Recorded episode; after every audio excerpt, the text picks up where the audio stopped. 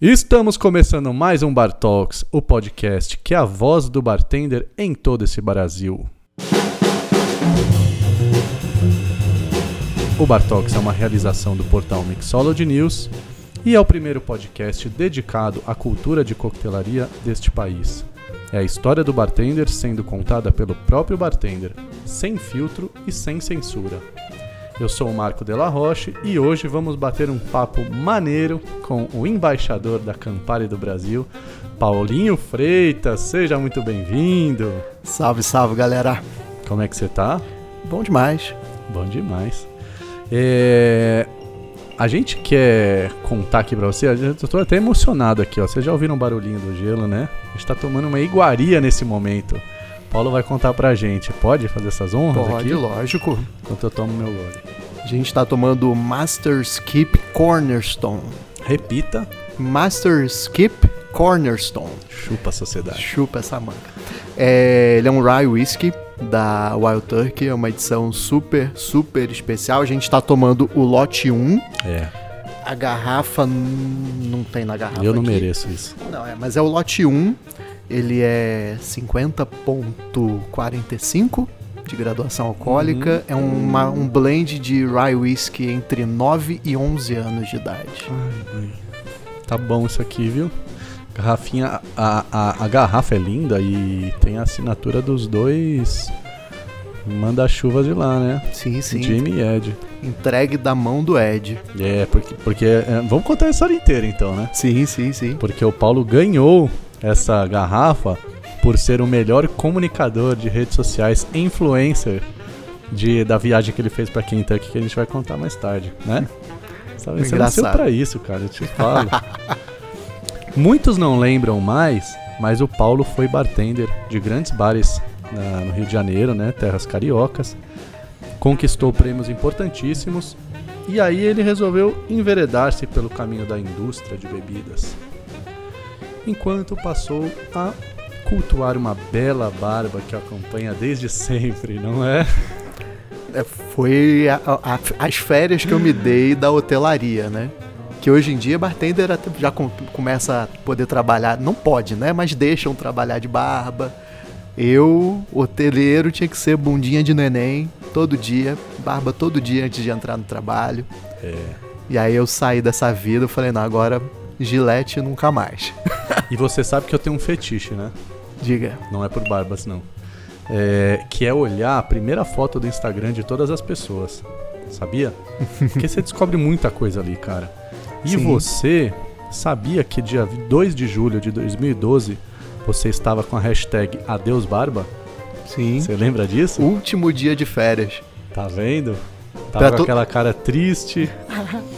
Pra todo mundo que pergunta, ah, quanto tempo você deixa essa, pra deixar essa barba crescer? Então, um mês, minha barba chegou desse tamanho que tá nessa foto aí. É. Foi um mês de férias. Um mês de férias, sem fazer a barba. Provavelmente a foto seguinte é eu sem barba. É. Você, você também acha que barba é a maquiagem do homem? Nunca pensei nisso, mas pode ser. É o que estão dizendo por aí. Eu não sei porque eu já tive e não tive mais. Agora eu acho que estamos num momento de, de meu corpo, minhas regras. Então cada um faz o que quiser e tá tudo bem. É, Com o trabalho que eu tenho com ela, pode ser maquiagem sim, porque mínimo que eu tenho que fazer é secador e escova. Todo dia. Isso aqui virou um programa de beleza, bem-estar. Muito bem, muito bem. Então vamos começar com esse papo maluco que a gente vai ter hoje? Vamos que vamos. Bora lá, bora lá. Antes, eu gostaria de pedir a atenção de todos vocês para que a gente possa receber as bênçãos através da oração do bartender, que será dita pela penúltima vez. Sabia? Penúltima. Pois é, a próxima será a última vez que ela será proferida neste, neste programa e será por uma pessoa muito especial. E aí a gente vai encerrar a primeira temporada do Bartox. Sabia que vem a segunda por aí?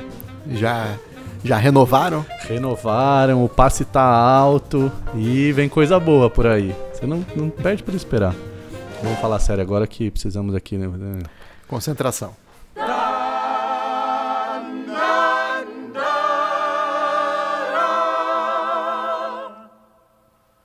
Pelo Santíssimo sinal do rabo de galo redentor, livrai-nos das corote e das ice. Que nunca nos falte a simpatia de Dale DeGroff ou uma dedada apropriada de Gary Regan, que Deus o tenha. Não nos deixeis beber de litrão, mas lembrai-nos de não mais fechar o bar. O coquetel nosso de cada dia nos dai hoje, que a graça do mestre Derivan recaia sobre nós para todo sempre, e que nos bares ninguém diga ser um mixologista, e sim Barman. muito obrigado. Então vamos começar essa, este papo. Tá sabendo o que está acontecendo nessa semana? Conta aí. Novidades. Eu vou contar. Acho O que meu sei, o meu sei. eu acho que você também tem aí. Eu querer saber. Temos muitas novidades, então eu vou ser bem sucinto aqui para vocês acompanharem com a gente. Primeiro, saiu o campeão do Bacardi Legacy, né? Aconteceu essa semana aí. Vocês que estão nos ouvindo já vai ser duas semanas para frente. É, Mário Oliveira, que trabalha no NACA, vai disputar a- o campeonato global lá em Miami. E a terceira vez que ele. Isso eu achei muito legal, eu queria trazer esse ponto aqui. O Mário, ele disputou todas as edições brasileiras do Legacy e ele sempre bateu na trave, que ele foi semifinalista em todas. Dessa vez ele levou. Então Bradou alto. é, bradou alto. Então você que tá aí, ah, não sei se eu voto, porque eu não quero passar mais um, uma vergonha, não quero perder. É isso. Segue firme, faz o seu, sua lição de casa, vê os seus aprendizados e ó, vai pra cima. É ou não é? Sim, lógico.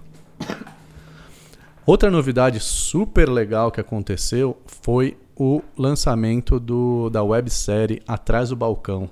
Você ficou sabendo Não, disso? tô sabendo agora. Tom Oliveira lançou. Tom Oliveira, nosso parceirinho aqui, morava em São Paulo, foi viver uma vida boa lá em Florianópolis.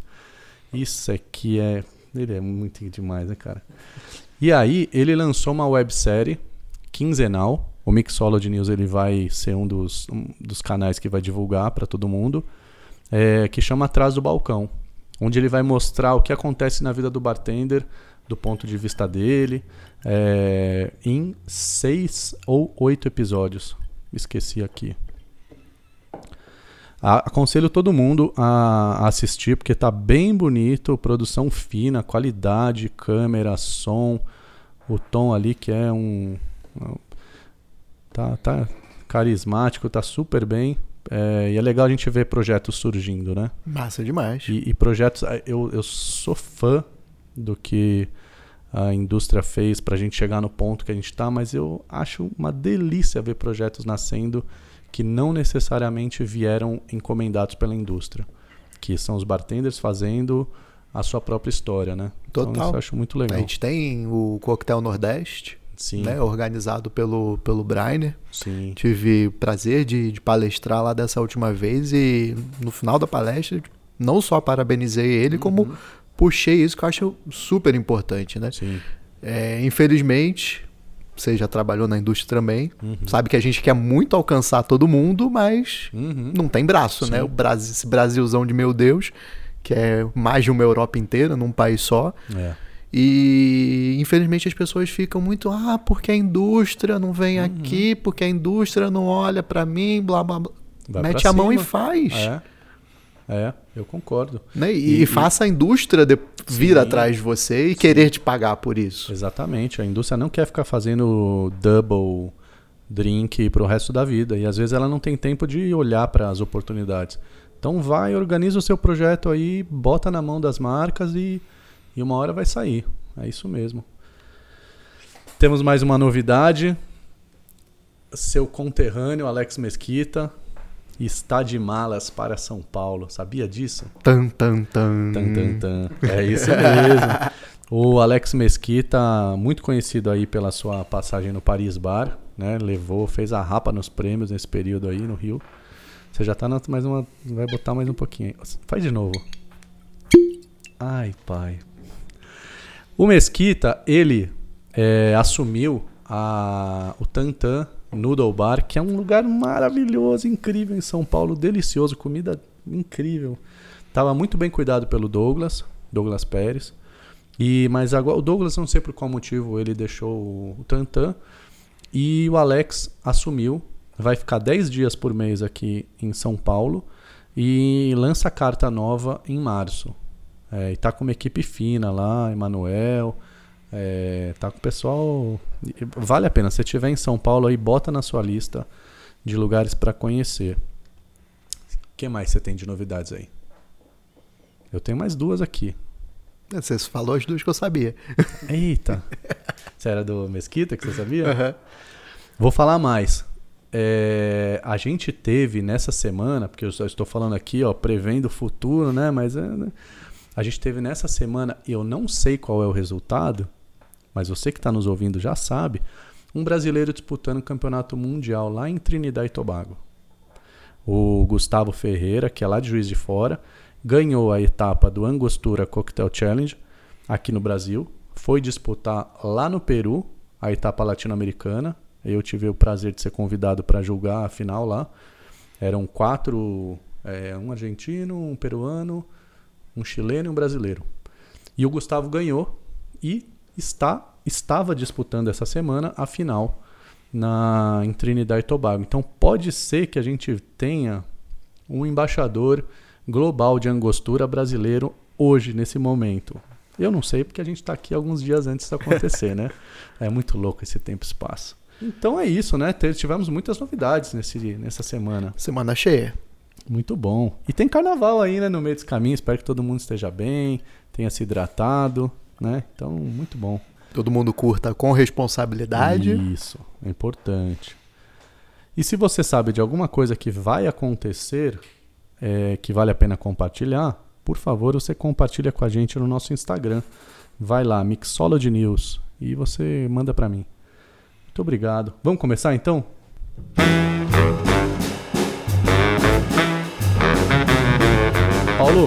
Vamos falar então de como é que você começou essa carreira. Como que você foi parar no bar, cara?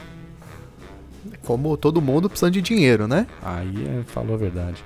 Então eu. Minha primeira faculdade que eu tentei né, foi TI. Quantas você tentou? Tentei duas, completei uma. Então, Boa média. Boa média. Então comecei com TI, né? Cara de nerd. Você tem uma puta cara né? de TI, velho. Comecei com TI, foi só começar o estágio que eu vi que não era para mim. Eu gosto muito de computador, mas no meu tempo livre, não para trabalhar. É. E aí eu migrei para design gráfico, né, desenho industrial com programação visual. E aí na terminou. UFRJ não, lógico que não. Eita. Na UFRJ e era integral. E então, mesmo sendo federal, não tendo que pagar mensalidade, mas puto, o, o, o material caro pra cacete. Não podia ser aquela, aquele pote de guache de meio Aham. litro de 10 reais, não. Tinha que ser um potinho de 50 ml por 100 reais. Material fotográfico caro pra cacete, eu tinha que trabalhar. Artista, né? É, artista. Tinha que trabalhar, me sobrava noite e me sobrava fim de semana. Uhum. Curtia fazer uma caipirinha no churrasco pra galera. Falei, ah, por que não? Pronto. Fiz um curso no Senac, Com E- quem? Você lembra? Evandro Gatti, Ó. finada Alchemist Brothers. Sim, sim. Era uma das maiores, era junto com, com a Rio Cocktail do Alex, era Sim. quem. Que voltou pra sua história depois, né? Sim. É, depois você foi dar uma volta lá fora e voltou, né? Aí era quem, quem mandava, e aí o, o Evandro, que era o professor do, do Senac, no meio do curso ele já me chamou pra trabalhar, curtir, ganhando super 50 reais por evento. 2000 e quando? 2006. Cinquentinha, devia valer o que hoje? Uns 140? Acho que nem isso. Menos. Menos, É. menos. Essa era muito, tipo, era muito pouco, era muito pouco. Aí, tipo, e aí, mesmo assim, e o trabalho era aquele, né? Carregar gelo, repor em pur de suco, cortar guarnição, era esse o trampo. Uhum. E aí que eu comecei, mas, tipo, amor à primeira vista. Aí eu tive a oportunidade, quando eu fiz o intercâmbio, durante a faculdade, de trabalhar no Harris, de San Diego, e consegui, não sei como, não me pergunte como, não faço ideia, trabalhar no bar Uhum. do cassino. Harris Bar. Não, é o Harris, que é um cassino. É o cassino que trabalhava o Christian Del Pet. Ele trabalhava no Hum, Harris sim. de Las Vegas, eu trabalhava no Harris Você de pode San contar Diego. essa história de várias formas. Só pode falar só assim, foi- trabalhei no Harris Bar. Ponto. Aí deixa pro pessoal entender. Pô, trabalhei no bar que o Del Pet trabalhou. E aí, e aí quando eu voltei, eu já não queria mais nada. Fui enrolando, fui enrolando um pouquinho a faculdade, tranquei e comecei a dedicar total o bar. Me apaixonei completamente. E aí depois você fez outra faculdade. Aí agora eu fiz e fechei marketing. Fechou? Fechei. Agora sim. Agora sim. A gente vai poder falar de dos, todos os termos de baia de escritório. Muito bom. Eu, eu vou te falar também que eu fiz uma faculdade só. Terminei, saí no sétimo semestre, cara, acredita? Faltava quatro meses pra eu terminar. Eu não aguentava pisar mais um dia naquele lugar. Ah, mas desenho industrial sai no sexto, pô. Tamo quase junto. É isso. mas estava muito perto. Mas foi uma decisão acertada. Eu precisava fazer aquilo e foi.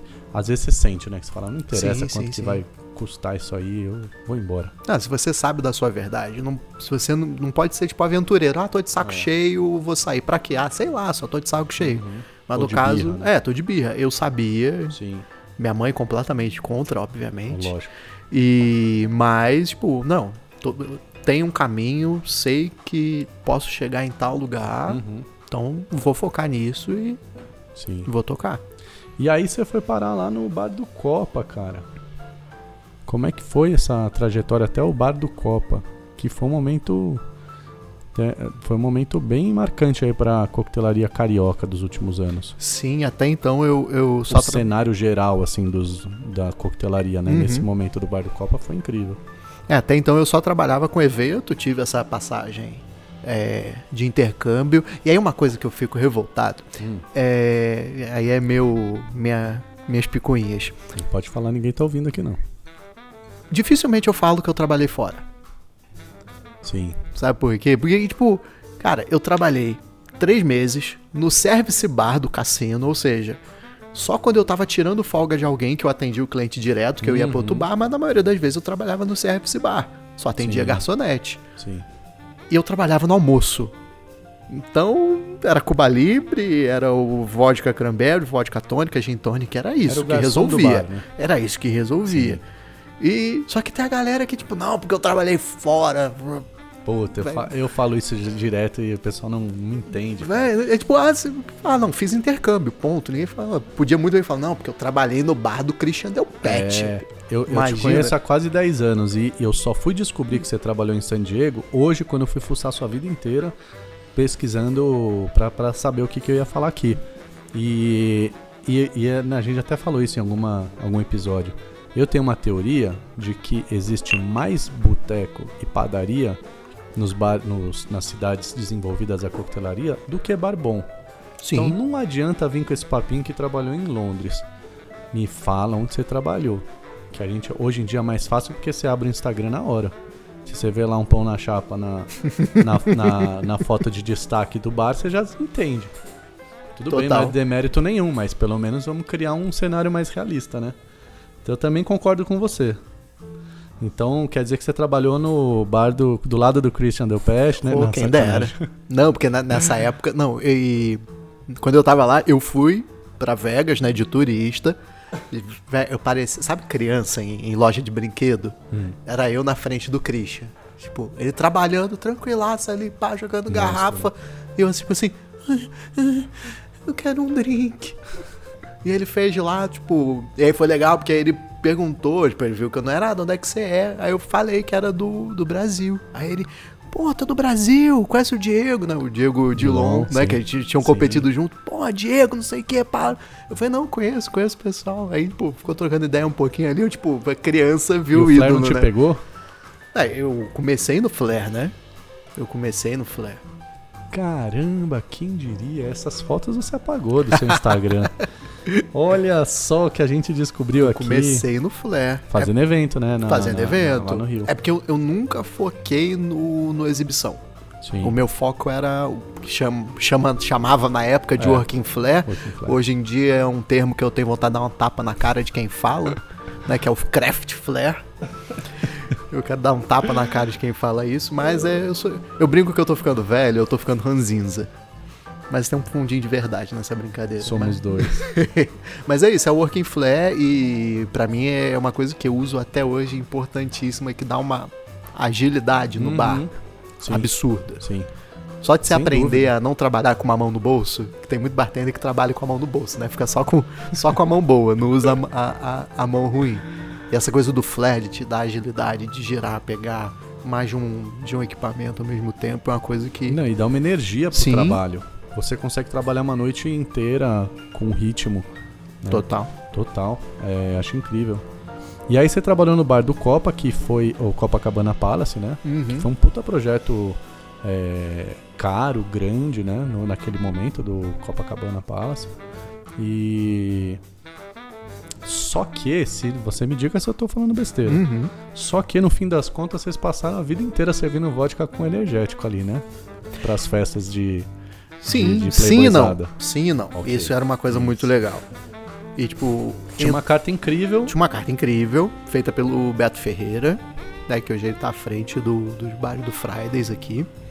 E, e ele fez um, um trabalho legal, inspirado no- nos hóspedes ilustres do Copa. Uhum. Porque o início do bar do Copa não era pra ser uma balada. Era pra ser um clube de jazz Uhum. pra alta sociedade carioca.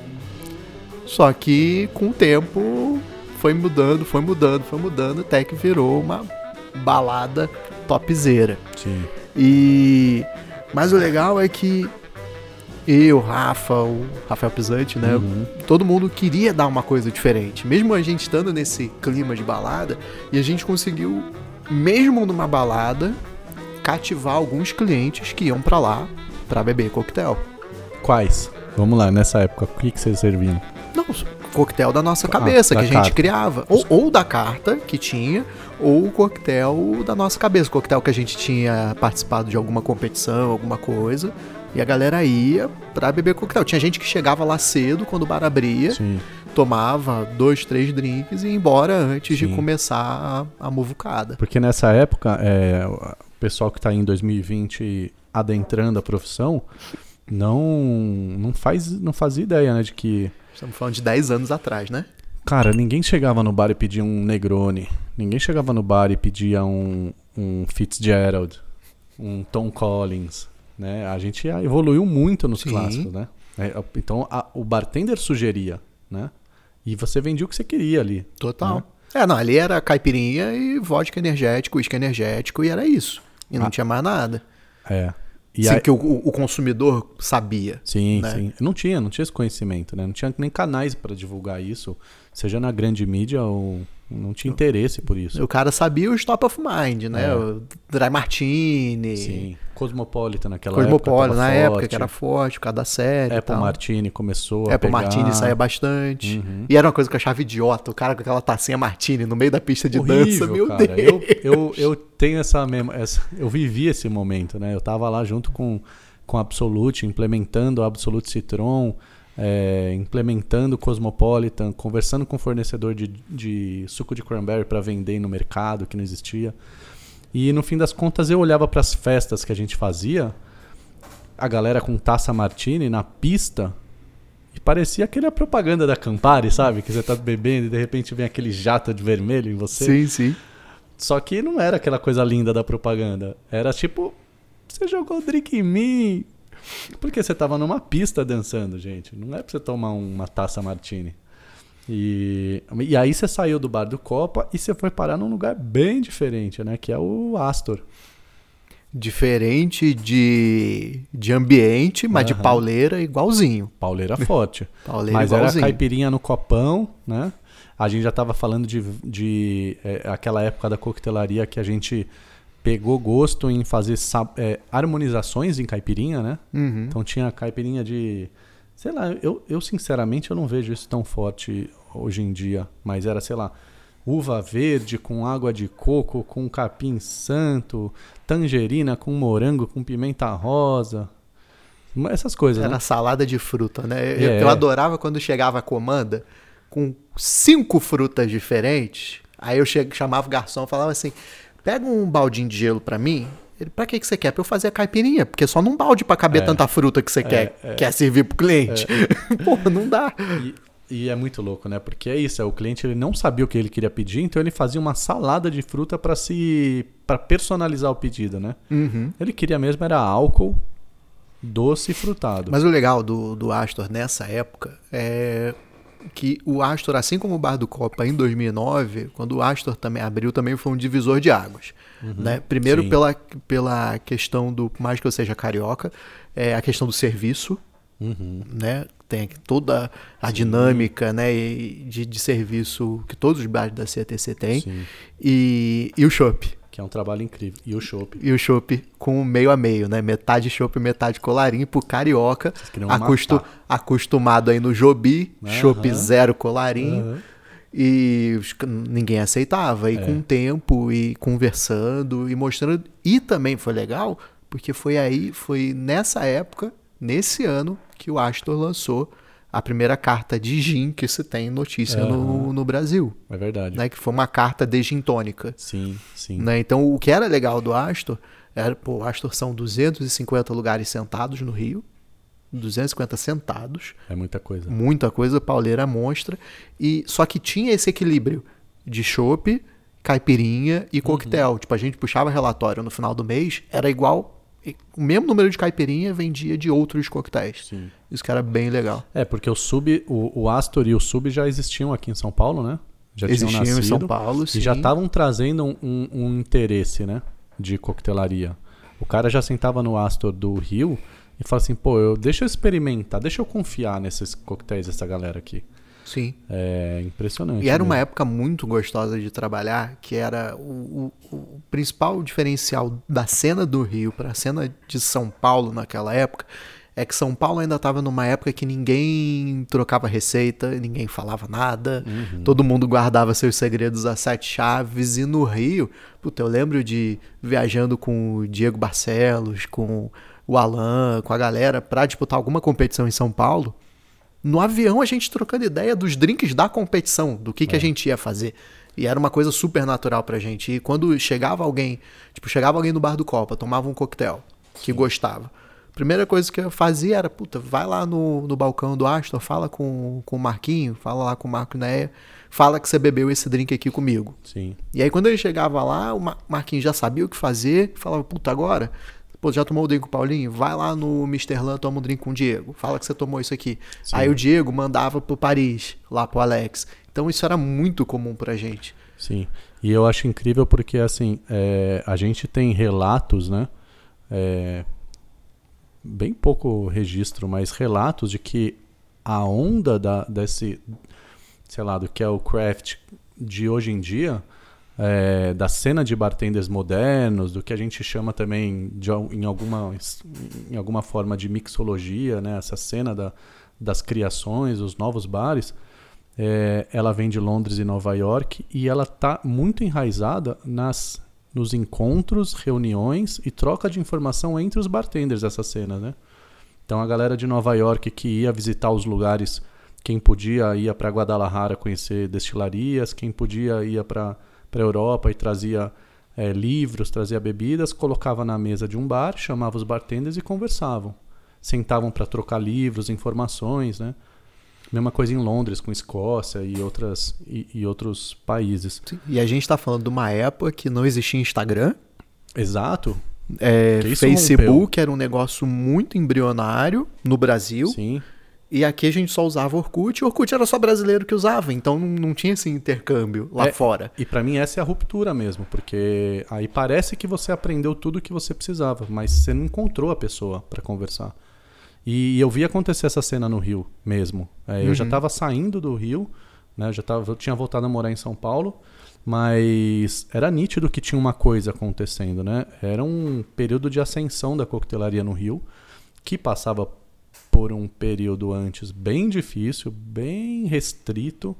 É, o público não tinha interesse em coquetelaria e não tinha bartender preparado para isso, é um fato. É, e aí a gente vê uma cena surgindo bares, bartenders, escolas, prêmios nacionais indo direto para o Rio de Janeiro, para os bartenders. E de repente, por algum motivo, na minha opinião, a gente teve uma retração. É, parece que uma bolha estourou, muita coisa retrocedeu. E queria entender com você o que, que você acha que aconteceu nesse momento, até para que a gente possa é, refletir aí sobre isso e ver hoje em dia, em alguns lugares volta a acontecer uma cena de expansão, né? O Rio de Janeiro, eu acho que passa por um momento de novo que começa a se organizar com expansão, os nomes se conectando, permitindo que os novos bartenders estejam juntos também dessa troca de informação. Mas como é que a gente evita isso? Né? Então, no Rio, é uma coisa que eu- fiquei muito triste na, na época, é uma coisa que até hoje eu con- converso muito com o Diego, né, o Diego Barcelos, Uhum, que basicamente foi uma bolha que estourou, uhum, de certa forma, porque foi meio que tudo, tudo ao mesmo tempo. Primeiro foi o, o Diego, foi para a indústria, uhum. foi para Pernod, aí saiu né, do Misterlan, indo para a indústria. O Alan saiu do Fazano, indo para a indústria também, foi para o Uhum. Nordeste. Aí o Rafa voltou para São Paulo, né, o Sim. Pisante voltou para São Paulo. Eu vim, fui para a indústria, na época né, fui para Diagem. Então ficou, tipo, todo mundo saiu ao mesmo tempo. E a gente, a gente esperava muito que a galera que tava ali começando, porque era uma época que o Rio ganhava tudo. É, é. Tipo, até o Mesquita ganhou prazeres da mesa. Uhum. Como assim alguém do Rio ganhou prazeres da mesa, que era totalmente fechado em São Paulo? Sim. Tipo, Alex ganhou prazeres da mesa. É, eu ganhei World Class, ganhei Absolute. Diego ganhou Grey Goose, ganhou Amarula. Pisante levou Pisante também. ganhou Havana. Sim. Tipo, era tudo do Rio. É, é. E, e assim, e o que a gente não ganha. E não era Tinha um tipo só frescor o. Não era só tipo, Rio. um ganhava, Rio, era primeiro, segundo, terceiro. Era É, tipo Rio. é. E a gente esperava muito que a galera que tava começando visse isso e tipo, caraca, que irado. Deixa eu fazer uma pergunta aqui, uma pausa no seu Uhum. raciocínio. Você acha que vocês não estavam começando aquela época? Como assim? É, embora com prêmios e tudo mais e colocando espaço, mas hoje, em 2020, com essa nossa maturidade aqui um pouquinho mais. A gente não, vocês não estavam começando aquela época de fato? Engatinhando. Engatinhando, né? Total. É. Porque eu fico pensando nisso, a gente fala, tem uma galera começando atrás da gente, mas a gente também tá começando. Sim. É. Não, mas, mas o, o que eu digo é assim, que a gente esperava muito que o pessoal do Rio visse isso, que sempre teve aquela, ah, São Paulo, São Paulo, São Sim. Paulo, nessa rixa eterna. A gente esperava que a galera do Rio visse e falava, não, o Rio também tem, sabe, tem potencial. Tipo, todo, todo Galera mundo tá ganhando. E meio, assim? não, Ou os bartenders bartenders? começando, e meio que morreu. Por que morreu? Não faço ideia. Eu tenho uma teoria que a indústria ela ajudou a des- desmontar esse movimento. Eu tenho outra teoria que não tem nada a ver com a indústria. E, e- e só para concluir, e Hum. que a indústria precisava de fato é, desmontar isso, porque tinha cargos a serem preenchidos e, Ah, nesse sentido, sim, total. e, e vocês estavam começando esse momento, você não vai contratar o, o, o cara mais caríssimo de São Paulo para um cargo que você tem um cara bom com possibilidade de você moldar e mais barato talvez naquele momento em ascensão. Sim. Não, aí, isso ó, sim. Rapa. Mas isso a gente tem até hoje. A gente tem uma carência de profissionais no mercado absurda. Mas os Isso é espaços da indústria já foram já preenchidos. E a Uhum. gente deu um. um- a gente é, acendeu os profissionais bons a uma, a, a uma faixa etária que antes era 25 a 30, quando não 20 a 30, agora a gente está falando de 30 a 40. Se você for pegar os nomes mais relevantes do mercado hoje, eles estão de 30 a 40. Então é mais difícil para um cara de 20 a 25 chegar, pisar e falar assim, eu que. Não que ele fale isso, mas a, a- a mídia e o mercado dá esse status para ele. Porque você precisa falar de gente do tamanho de Mesquita, Spencer, D'Agostino, é, Márcio, Fábio e, e tantas outras pessoas aí que não cabe falar. Mas tem um outro lado também, porque nessa época, por mais que a gente estivesse começando, e concordo, a gente estava super engatinhando ainda, é, a gente meio que já estava no ápice do que poderia conseguir no bar. Sim. E a indústria é, é, te dava um, um outro degrau pra você subir. Sim. Hoje, pessoas como, como você falou, Spencer, Márcio, Uhum. Fábio, Alex, essa galera, com certeza ganham muito mais do que qualquer um da indústria. Uhum. Entendeu? Não só no bar que eles trabalham, como também com consultorias e tudo mais. Que era uma coisa que era impensado na, na nossa época. É verdade, sem dúvida. Então era meio que, tipo, surgiu oportunidade, óbvio. Que, Hoje o bar que a gente compete vai. com a indústria, né? Você não tira alguém da barra fácil. Não. Você precisa ter um plano e um salário para pagar bem, Total. bem dado. Mas a, a minha teoria, a- até ela vai junto com a sua, e é uma coisa que eu sinto falta até hoje, é que quando você pensa Europa, principalmente Londres, quando você pensa Estados Unidos, principalmente Nova York, você tem nitidamente mentores. Uhum. né? Você tem Dale DeGroff, que foi Uhum. mentor da Audrey Sanders, e a Audrey foi mentora de uma- um monte de gente. Sim. E você consegue ver esses mentores. É, concordo por essa questão da, da escassez de vagas, né? As pessoas pulando etapas. Sim, sim. Quais são os mentores do Brasil? Exato. Eu não. Sabe, tipo, mentor assim mesmo, de pegar o cara pela mão. Até as pessoas que poderiam estar nesse, é, nesse papel hoje, por terem agendas diversas, Uhum. não estão dentro do bar para mentorar. Sim. E É. aí eu acho que isso foi Perfeito. muito, porque a gente que estaria nessa posição de mentorar, de pegar a pessoa pela mão e vem Sim. cá, deixa eu te ensinar como é que trabalha, como é que vai, mostrar ali o caminho das pedras, nós, tipo, fomos pra indústria, a gente simplesmente desapareceu, né, do, do- da barra Sim. ali. E aí, com certeza, por mais que as pessoas estivessem olhando pra gente, vendo, nossa, dá pra gente chegar lá, faltou como é que a gente chega. E é muito louco, né? Não sei se vocês estão ouvindo aí, estão acompanhando o nosso raciocínio aqui. Muito. Tô olhando pro Paulo aqui, tá incrível esse papo. É, a gente que pas- passou por isso tem essa, essa leitura do mercado, mas é muito nítido para mim como hoje a gente pode ver que a indústria não, com, é, não rouba mais os grandes nomes do bar os grandes nomes do bar, eles podem fazer um plano de carreira de longo prazo no bar. Eles não precisam sacrificar uma paixão que tem e, e um desenvolvimento incrível que tem para ter um futuro um pouco mais próspero e mais seguro. É, E aí a gente vê um cenário pronto para que a gente de fato, na minha opinião, entenda que a gente está vivendo a fase de mentoria de fato. Eu, eu, eu sinto isso. Agora o cenário está montado. A escada que existia antes de cre, é, vai para o bar, con, convence o seu gerente que você pode ser chefe de bar, convence os on-trades que você pode atender a indústria, vai para a indústria, convence o seu diretor que você pode ser um cara. E aí você se distancia do bar, hoje você não precisa fazer. Você pode manter a sua carreira dentro do bar é, se tornar experiente nisso e se tornar relevante nisso. Eu, é, embora eu tenha trabalhado quatro, quatro anos e meio é, em bons bares da época de São Paulo e Rio de Janeiro, é, eu me distanciei em coisa de quatro anos quando eu fui para a indústria. Ninguém sabia que eu tinha trabalhado em bar mais. Uhum. E hoje você vê figuras aí como o D'Agostino, que ficou 18 anos no mesmo balcão, foi mentor para muita gente. É, o Spencer, com essa, com essa cultura de ficar anos e anos atrás da barra. O Serrano, que ficou por tanto tempo atrás da barra. Né? E, e vários outros nomes aqui que a gente poderia falar. A gente está podendo fazer um- uma história parecida com o que a gente vê em bares de, principalmente Nova York e Londres, que são times de coquetelaria, né? equipes de bar, com pessoas que estão lá há cinco anos. Né? Você vê um chefe de bar que está lá há cinco anos, a equipe dele está há cinco anos com ele. E todo mundo cresceu junto. Né? Então eu sinto que a gente está próximo a esse momento de permitir que as pessoas não tenham que sair do bar. O plano de carreira está ali.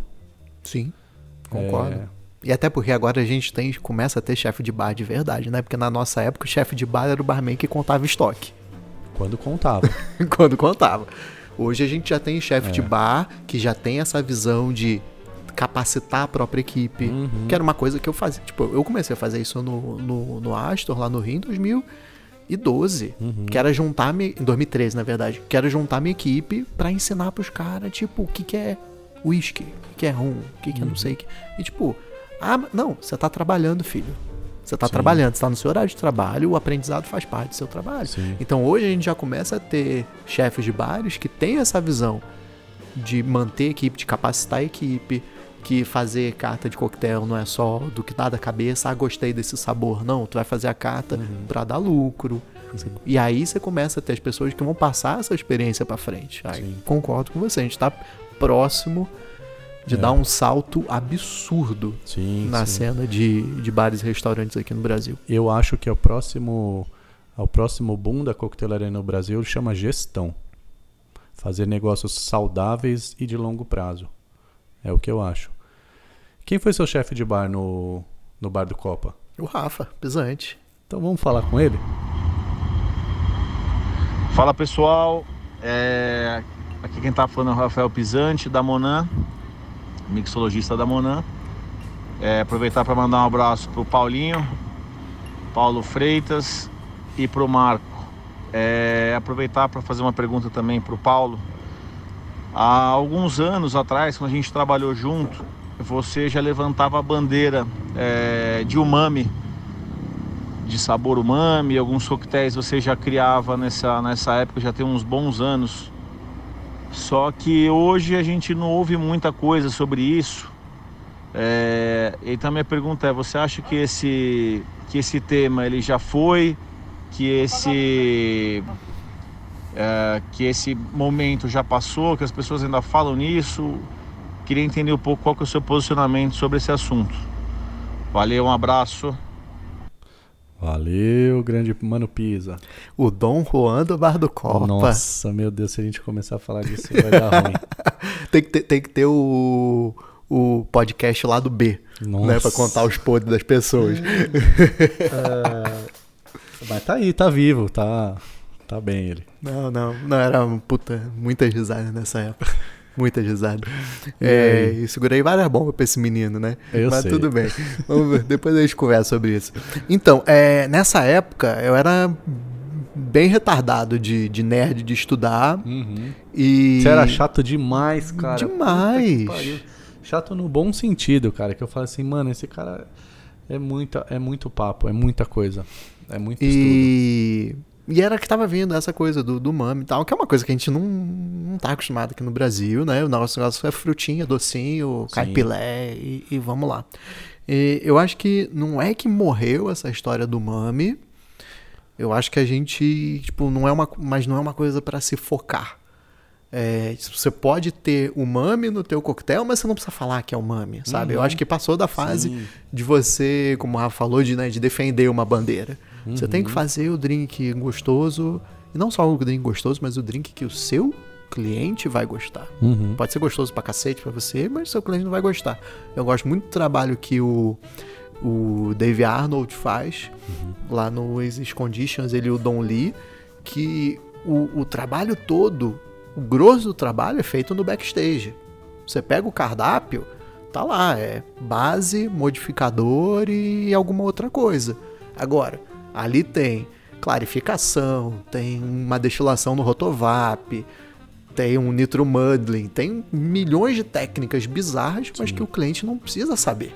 Em outras palavras, não enche o saco do não cliente. enche o saco do cliente. E nessa época do bar do Copa foi uma uma eu tenho uma história que que para mim foi um ensinamento que eu levo até hoje e eu adoro contar essa história porque tinha uma cliente que ia lá, ela só tomava Sex on the Beach. E a gente tinha um coquetel que era muito parecido com Sex on the Beach, só que dava uma incrementada. Ele ia pêssego em calda, Absolute Peach, ia Peach Tree, suco de cranberry e água com gás. Era quase um Sex on the Beach. Viva 2012. né? Viva 2012. Não, isso era 2009. mais um pouquinho pra trás. E, e aí eu ficava, tipo, queria muito que ela bebesse esse outro coquetel. E ela, não, Sex on the Beach, Sex on the Beach, Sex on the Beach. Só que eu, na minha cabeça, né, de, de engatinhando ali, ficava naquela, não, puta, Sex on the Beach, velho, esse coquetel é uma bosta. Esse coquetel é uma versão muito melhor, pensando, né? Tem que provar, tem que provar, tem que provar. E até que um dia eu consegui fazer ela aceitar. Tava ela e uma amiga, tipo, a amiga pediu esse outro coquetel, era o Ava Gardner, se eu não me engano. E eu falei, cara, posso fazer dois? Desse, você vai gostar, que é muito parecido a Sex on the Beach. E ela, tá, faz. Aí eu fiz. Botei os dois na frente, elas ali no balcão. O drink da amiga descendo rapidamente, o dela ali em conta-gotas. Uhum. Dei, atendi mais duas pessoas, o drink da amiga ali descendo, dela continuando no conta-gotas. Não perguntei nada, fiz o Sex on the Beach, só troquei o copo. E aí ela. Ela olhou assim: o que, que é isso? Eu falei: não, seu Sex on the Beach. Ela: não, não precisa. Falei, Cara, você não gostou do drink. Você não gostou. Toma o Sex on the Beach que eu sei que você gosta. Ela é, eu não achei tão bom assim. Eu falei, cara, por que, que você não me falou? Ah, porque... Aí ela virou pra mim e olhou Você bem tá no fundo dos meus olhos. Não, ela olhou bem no fundo do meu olho e falou assim: Cara, que você sempre é tão simpático, você sempre me atende tão bem, que eu fiquei com vergonha de falar que não gostei. Uhum. Cara, aquilo foi uma pedrada na minha cara. É. Que aí que eu parei pra falar, cara, Eu- azar do que eu coquetel. Foda-se o coquetel, aqui, desculpa. né? Perdoe o palavreado, mas É. foda-se o coquetel, velho. Atende bem. Exato. Então, que é, que é muito isso. Tipo, acho que o, o Mami tem muito espaço. Né? Eu vi no outro dia. Stephanie tava né, brincando com, com cogumelos ali, tava fazendo um teste com cogumelos. É, o próprio que veio, voltou com certa força, o Blood Mary, suco de tomate temperado, a galera começou a fazer o próprio suco de tomate temperando ali. É, eu, particularmente, eu usei, cheguei a usar queijo em coquetel. Então você fazer um fat wash com queijo hoje em dia, tipo, você tem muitas opções de colocar um sabor a mais ali no, no coquetel, um sabor que a pessoa não tá esperando. Ela não precisa encher o saco da pessoa, falar, ah, não, porque isso aqui é um mami, quero lá. Não, velho, só faz coquetel Exatamente. gostosinho ali que a pessoa vai curtir. Pessoa já passou um dia estressante do trabalho, escolheu o seu bar pra sentar e curtir. Aí você vai lá cagar um monte de regra em cima. Nossa, é, a, gente tá, a gente saiu dessa fase de amém, assim. Muito, a gente conseguiu perceber Deus, que, cara, seja de boas, né? Seja de boas, que o cara vai pedir um Tom Collins de boas, vai ficar feliz, vai ser ótimo a noite. Ele vai voltar semana que vem, vai gastar mais 100 reais, aí ele volta na outra, tá bom. Cada um no seu tempo, né? E que seja gradativo, né? Quantas e quantas vezes a galera errava monstruosamente. A pessoa chegava, ah, quero um. Sei lá, quero uma pina colada. Não, você não vai beber pina colada, não. Hoje você vai beber É, Manhattan. é, Oi? isso rolou muito, muito, muito. Eu, eu já tava fora do bar essa época, eu, eu pude ver. Eu achava bem estranho, porque eu tinha um prazer enorme em fazer. Eu pensava assim, ou seja lá o que for, se a pessoa vai me pedir um, um Bellini, que eu gele a taça da melhor maneira para ela, que eu consiga servir a melhor temperatura, que eu consiga usar melhor dos ingredientes, é, dos ingredientes e da técnica, para que ela possa provar o melhor Bellini que ela pediu e ponto, cara.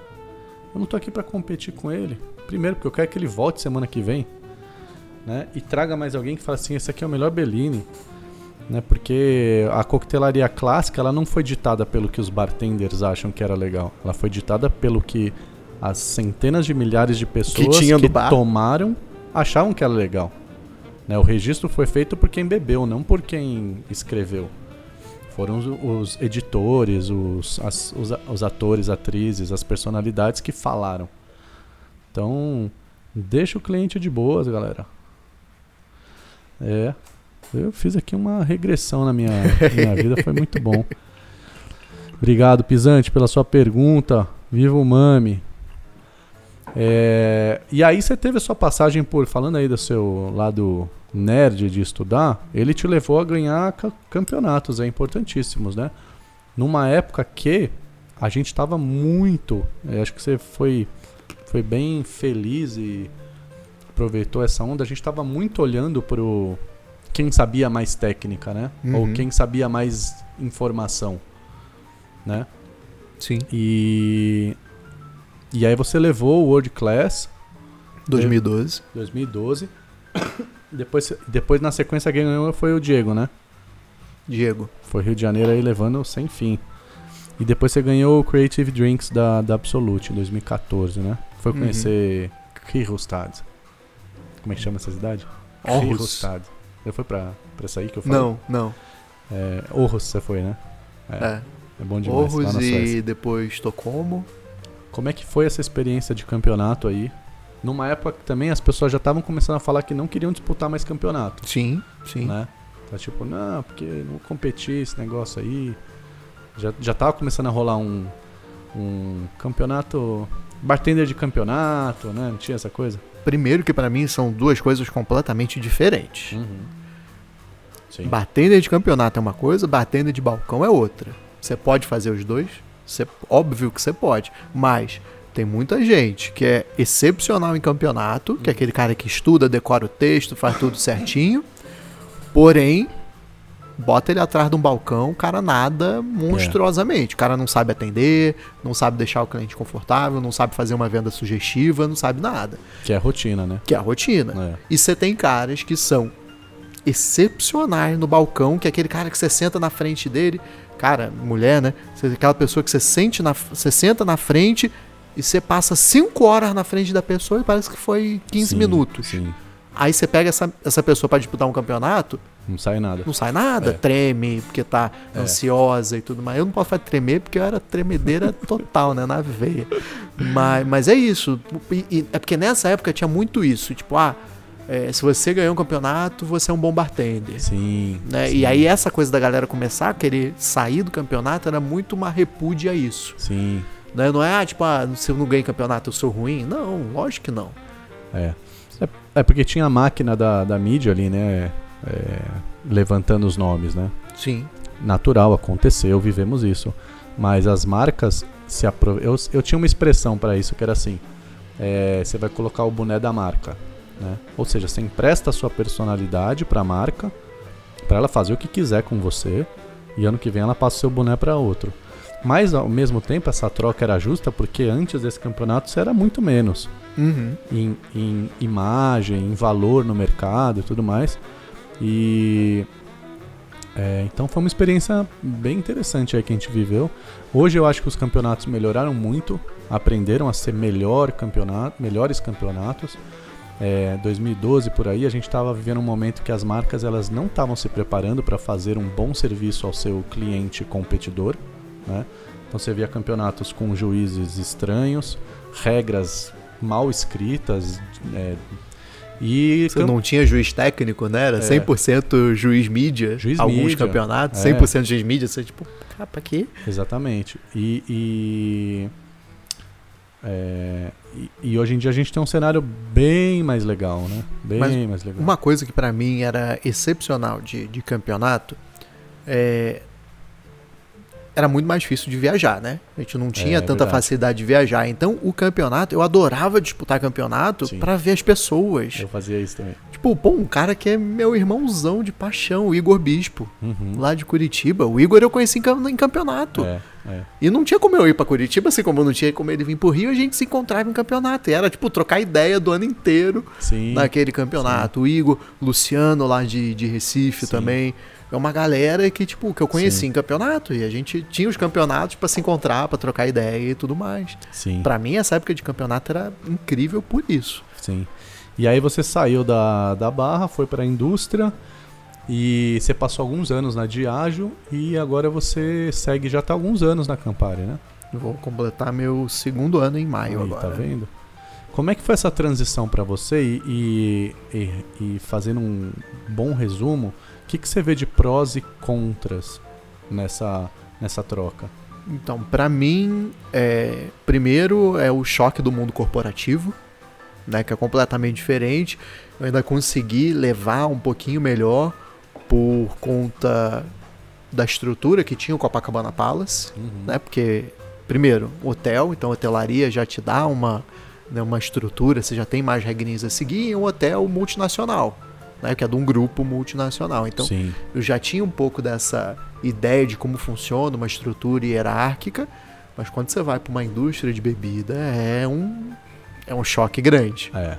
né? Não tem mais aquele negócio de ah, tipo, chego atrasado, 15 minutinhos, tá tudo bem. é. Não tem mais aquela coisa de mandar é, receita para campeonato faltando 5 minutos para acabar o prazo, Aham. ou até com prazo estourado e você desenrola ali, tá tudo certo. Não, Uhum. é prazo, é meta, é objetivo, é número que você tem que entregar, é o guest que você vai fazer até duas da manhã, mas no dia seguinte você tem uma reunião às 8, 9 da manhã no escritório e você tem que estar lá, e não tem choro nem vela. Isso é um contra, né?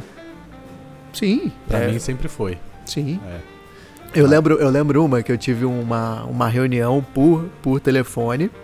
É, era eu, um camarada da Colômbia e uma mulher que tava na Grécia. Pra mim era às seis da manhã, pro camarada da Colômbia era às cinco. Pra mulher da Grécia era meio-dia. Aham. E ela tava super de boa. E aí ela com um sotaque bem zoado, falando baixo, eu ali focado pra entender. E eu meio do aham, aham, aham, aham. Aí tem uma hora que ela parou assim e falou assim: é, deixa eu te perguntar, ah, você não tá muito empolgado com o projeto ou foi a sua noite ontem que foi muito longa? Aí eu respirei fundo, isso em inglês, né?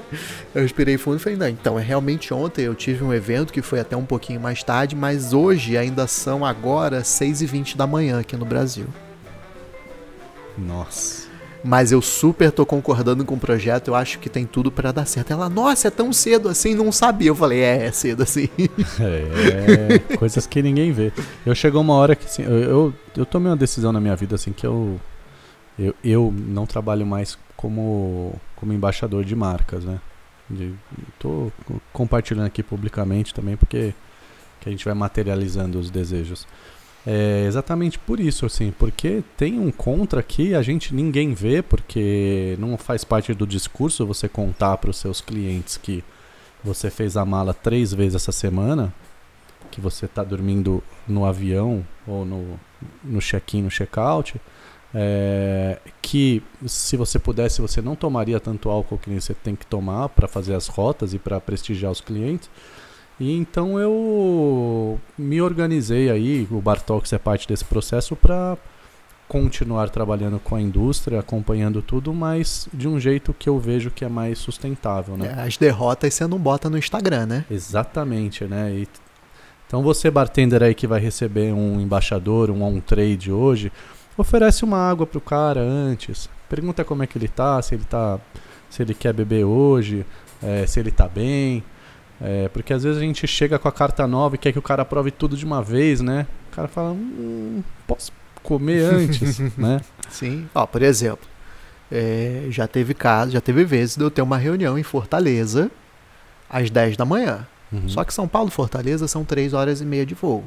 Então eu tenho que chegar em Fortaleza é. às 9. Para eu chegar às 9, eu tenho que pegar o voo das 5 e 10. Para pegar o voo das 5 e 10, eu tenho que estar no aeroporto às 4. Para eu estar no aeroporto às 4, eu tenho que sair de casa às 3 da manhã. É, eu sei. Nossa. E aí, depois dessa reunião, Ai. tem um almoço com o cliente, que tem um treinamento, que tem um guest. Quando você vai ver, eu saí de casa 3 da manhã, 2 e meia, 3 da manhã, e tô fazendo check-in no hotel 1 da manhã. Mas no Instagram só tem o quê? No Instagram tá lá, bebendo, hashtag, curtindo. Qual que era a hashtag? anos atrás. Bartend, é, barman ostentação. Barman ostentação, barman ostentação, disso, pode crer. Ai, ai. Vamos falar então com, com mais uma pessoinha aí que tava viajando hoje também. Grande Marco, parabéns por esse canal maravilhoso, Obrigado. dedicado a falar sobre o mundo da coquetelaria e os profissionais dessa indústria. E já que a gente está falando de grandes drinks, minha pergunta vai para o Paulo. Até que ponto a gente pode ir com essas novas inovações e tendências para trazer coisas diferentes para dentro dos coquetéis dos nossos consumidores? Falo isso pensando um pouco em certas técnicas ou certos métodos como carvão sendo usado que chama atenção, mas aí tem esse dilema aí com relação aos riscos de saúde. Até que ponto o bartender deve ou não deve fazer isso? E já que falando em tendências, qual será a tendência aí desse ano? O que, que vai ser a nova tendência de bebidas? Obrigado, Murilo. Murilo Marques aí, parceiro da, de trabalho do. Chefinho, do Paulo, salve, salve. Conhecido chefinho, né? Tava lá viajando hoje, né? Aonde? Floripa. Floripa, Jurerê. Quem vê, não sabe que ele acordou cedo para viajar às três da manhã, né? E, tá, e, que não sabe o que ele vai ter que organizar lá com, no. com os eventos de Aperol lá. Vai ser monstruoso o negócio. Que legal. E aí? Quais, vamos começar. Quais, qual é a tendência para para esse para essa estação que esse cara não. Qual a tendência para os é, próximos eu acho que, anos? que a, a, tendência mais óbvia é, é gin continua por um tempo, né? Ainda a gente ainda tem uma linhazinha para queimar, mas como tudo é cíclico, os destilados envelhecidos vão voltar à tona, vão começar a ter mais destaque em cardápios, coquetéis, né? O bourbon no mundo inteiro vem crescendo bastante. Uhum. Eu, eu, eu falo isso há muito tempo, cara. Eu não sei se a indústria de, de bourbon vai ter bala para segurar essa. Mas tá, a bola tá quicando aí na mão. É, eu acho que é, realmente, sempre falei, cara, cansou já vodka, gin, né? O pessoal quer voltar pra, pra história, pra sabor, pra pancada de sabor. Sempre achei. Então que bom que você tem a mesma opinião. Sim, sim. É, e acho que, né, que o, o Mori perguntou, né, de, de técnica. Eu acho que é a mesma coisa que eu falei é, respondendo o Rafa. Acho que a técnica tem que cada vez aparecer mais, cada vez as pessoas estudarem mais. Acho que barman estuda muito pouco. Uhum. E você tem que estudar muito, mas não tem que ser aquela coisa chata. Uhum. Não tem que ser aquele, tipo, chegou o, o cliente do balcão, puta, quer, vem cá provar meu xarope, minha infusão de priprioca clarificada que não se. Véi, dá um old fashion aí, vai. Sim. Old fashionzinho, sim, sim, Sim. simplesinho. Então acho que é isso, é técnica, muito estudo, e não é tudo, né, como ele falou do, do, do, do carvão, não é tudo que você vê na internet que funciona, né? Você viu aquela coisa linda no Instagram, tipo, tá, mas o que, que tem dentro daquele copo? O cara tirou a foto, ele Exatamente. pode falar o que ele quiser, você não tá vendo, você não viu ele fazer, Exatamente. você não provou. O cara pode falar o que ele quiser que tem dentro daquele copo e é só uma foto bonita. Aquele equipamento novo de, de fazer a bolha de ar, né? Uhum. Blaster. O bolha de sabão. É. Nossa, parece que a gente voltou pra 2013, cara. 2014, mixologia molecular. Né? E aí, e aí você começa com algumas coisas, tipo. o- Será que a gente vai voltar pra esse. Ah, sempre. É, a moda é cíclica, né? Você roda, roda, roda e volta pro mesmo lugar. Um Sim. pouquinho diferente, mas mais, mais no, mesmo, no mesmo lugar do eixo, no eixo ali. Uhum. Mantém no- É. um pouquinho pra cima, A um pouquinho mesmo. baixo, mas o eixo ali tá, É. tá certinho. É, por exemplo, o carvão que eu falo. Tipo, Sim. eu sou um grande é, defensor para as pessoas pararem de usar carvão. É, porque muita gente briga comigo por causa disso, mas é tipo que a galera faz as coisas sem estudar. Uhum, Tem um, o Cocktail Safe, que é um, um site organizado uhum, pelo cara do, do Academics, sim. é, que é muito isso, de pegar o- o- os, os ingredientes que podem ter um. Não é que a pessoa vai beber um drink de carvão e vai morrer. Lógico que não. Mas, por exemplo, uma coisa que ninguém vê, que é a, a desculpa do bartender é a seguinte. Ah, se o cara toma remédio, o problema do carvão, na maioria das vezes, é acabar com o efeito de um remédio, é cortar o efeito de um remédio. Ah, se o cara é, toma remédio, ele não devia estar bebendo. Tá, mas é a tua responsabilidade como Sim. quem tá servindo.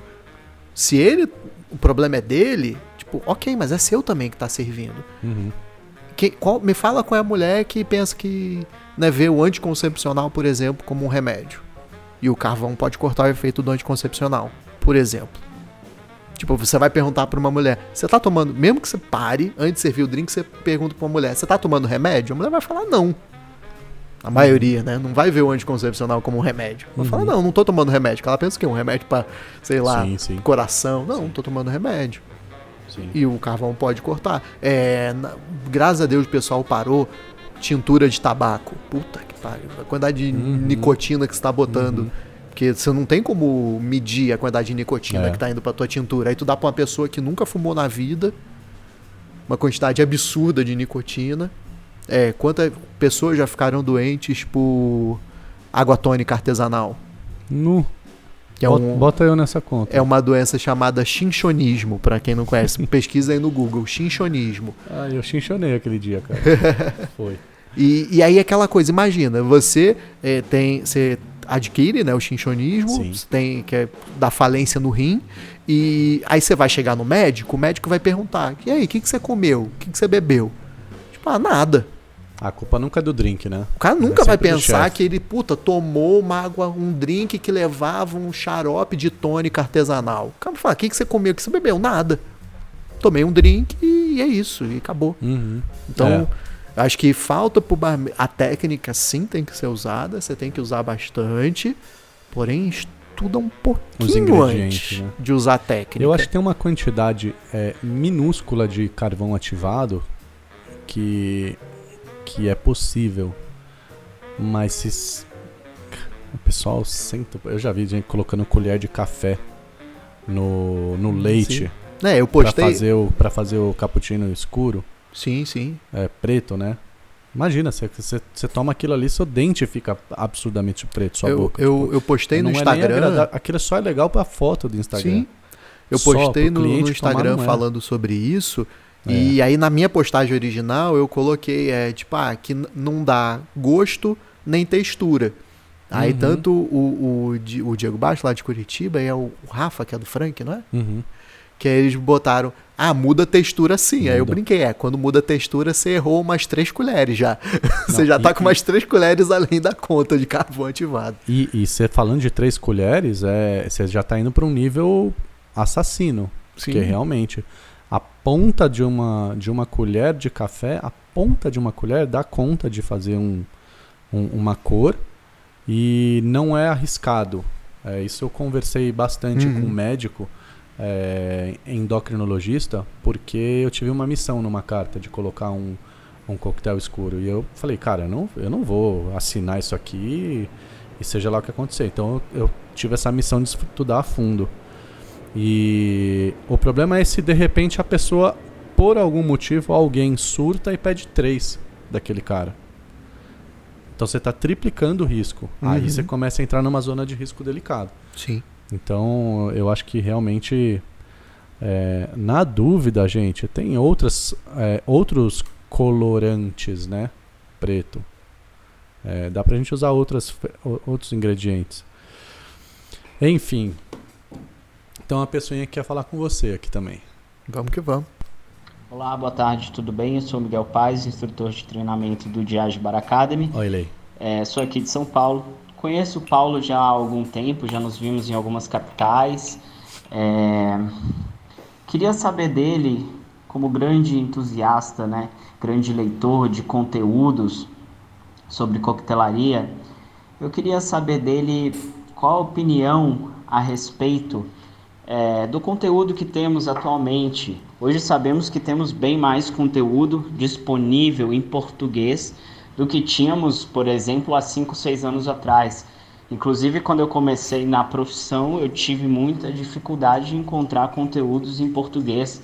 Né? Então, eu queria saber dele o que ele acha que falta como complemento para esse tipo de estudo, para quem segue a profissão né, e quer se aprimorar.